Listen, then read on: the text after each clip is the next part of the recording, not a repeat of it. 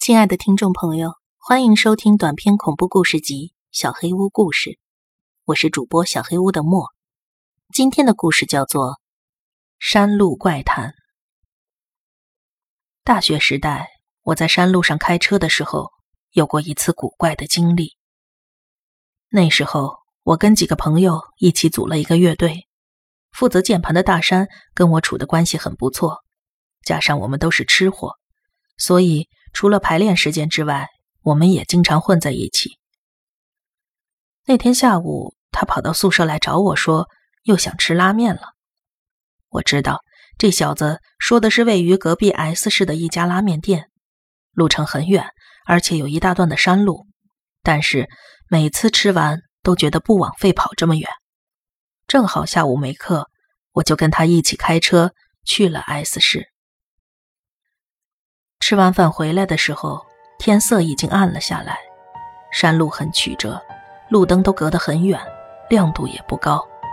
虽然在白天已经走了很多次了，但是到了晚上，仿佛变成了一条陌生的道路一样，让人感觉毛骨悚然。我提心吊胆地开着车，但是副驾驶上的大山估计刚才吃高兴了，现在就只顾着不负责任地开玩笑。哎，你知道吗？这座山有各种各样的奇怪传闻的，我心里翻了个白眼儿，装着没兴趣的样子搭了一句：“什么传闻呢？”他嗯了两声，就不再说下去了，一反常态的低着头，变得很沉默。这条路是双车道，但是没见对面有车通过，只有路灯稀疏的伫立在那里。我们俩无言的继续开车，突然。前方有一个高大的人影，吓到了我。我打了个激灵，减缓车速，仔细一看，原来是路边的一座雕像。我很纳闷，怎么会有这么大一个雕像在这儿呢？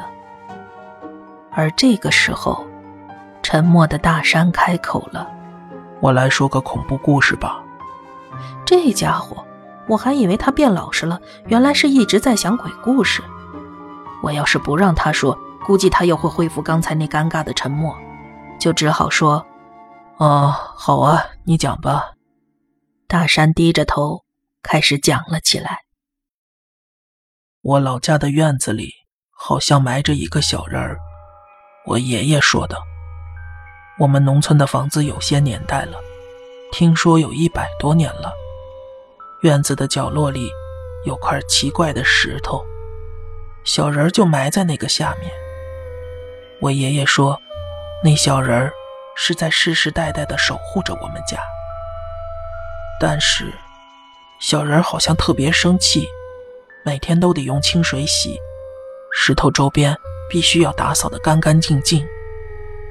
我爷爷奶奶也确实每天去拜那块石头。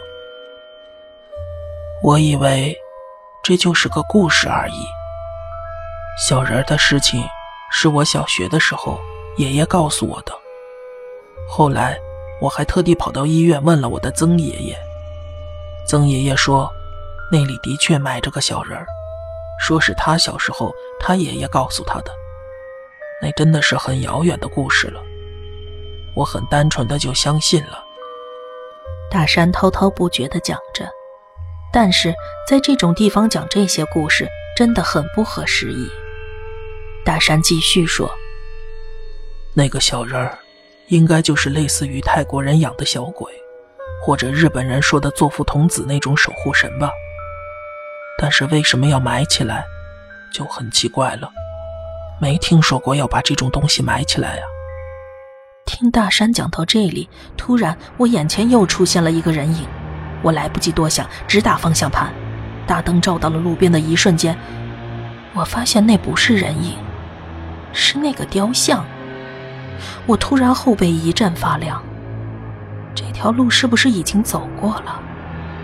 不会呀，这条路根本没有岔路呀。曾爷爷在病床上把双手合十，闭着眼睛低声跟我说：“在很久以前，我们的当家把能带来福气的小童子请来了，希望能够让我们家兴旺发达，但是……”不管是供奉酒还是女人，小童子还是要走，所以当家的就用刀把那小童四肢切开，各自埋在家里的某个地方了。我的脑袋乱作一团，眼前的路完全陌生，但是路旁还是同样的树木，我还是在那条山路上。那刚才的雕像是怎么回事？记忆中根本没有两个呀。道路像是要避开我的车灯一样扭来扭去，我只能慢慢的开。大山沉默了一小会儿，像是在回忆什么，然后仍然低着头继续说：“从那以后，我们家生意就越来越发达了，但是，好像也因为流行病而死了很多人，甚至还有孩子生下来不久就夭折了。”曾爷爷说。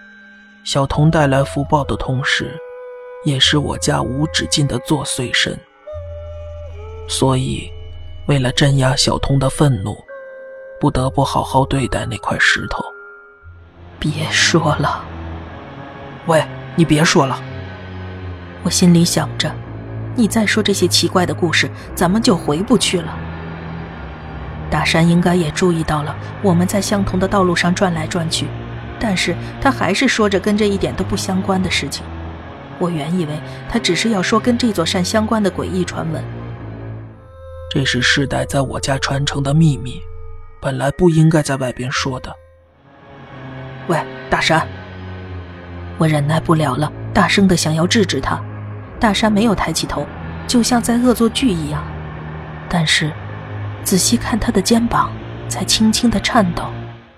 这个故事。有个奇怪的地方，曾爷爷告诉我一个咒语。大山，你怎么了？怎么还在说呀？我急了起来。所以，大山，车变得很奇怪，你没注意到吗？我觉得自己都要发狂了。所以，这时候要这么说：喂，喂，你的手在什么地方啊？你的脚在什么地方啊？往支撑柱子的地方找吧，往支撑走廊的地方找吧。喂，喂，喂！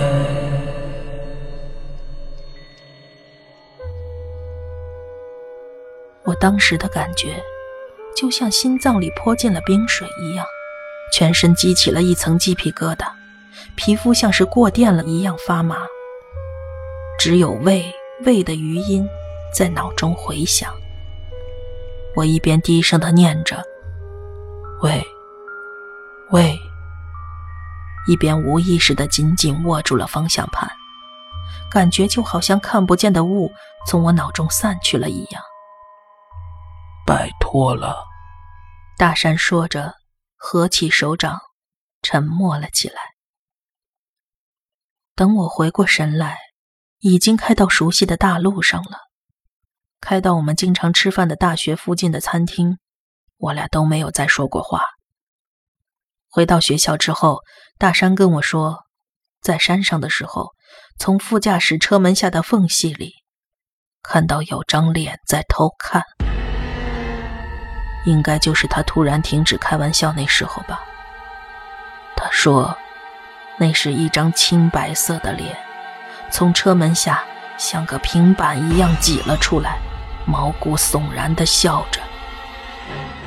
他就是一边跟那张脸互相瞪着眼，一边把那个故事讲给了我。那是他的家人陷入危机的时候会使用的咒语。大山，你回家之后要好好的跟小人道谢呀。我开着玩笑，不过没想到你小子。会相信这种事情，挺意外的。大山用很微妙的表情对着我说：“我去挖过了。”本集小黑屋故事就到这里了。如果你做噩梦的话，没有关系，我会来把它吃掉的。我是主播小黑屋的墨，那我们梦里再见了。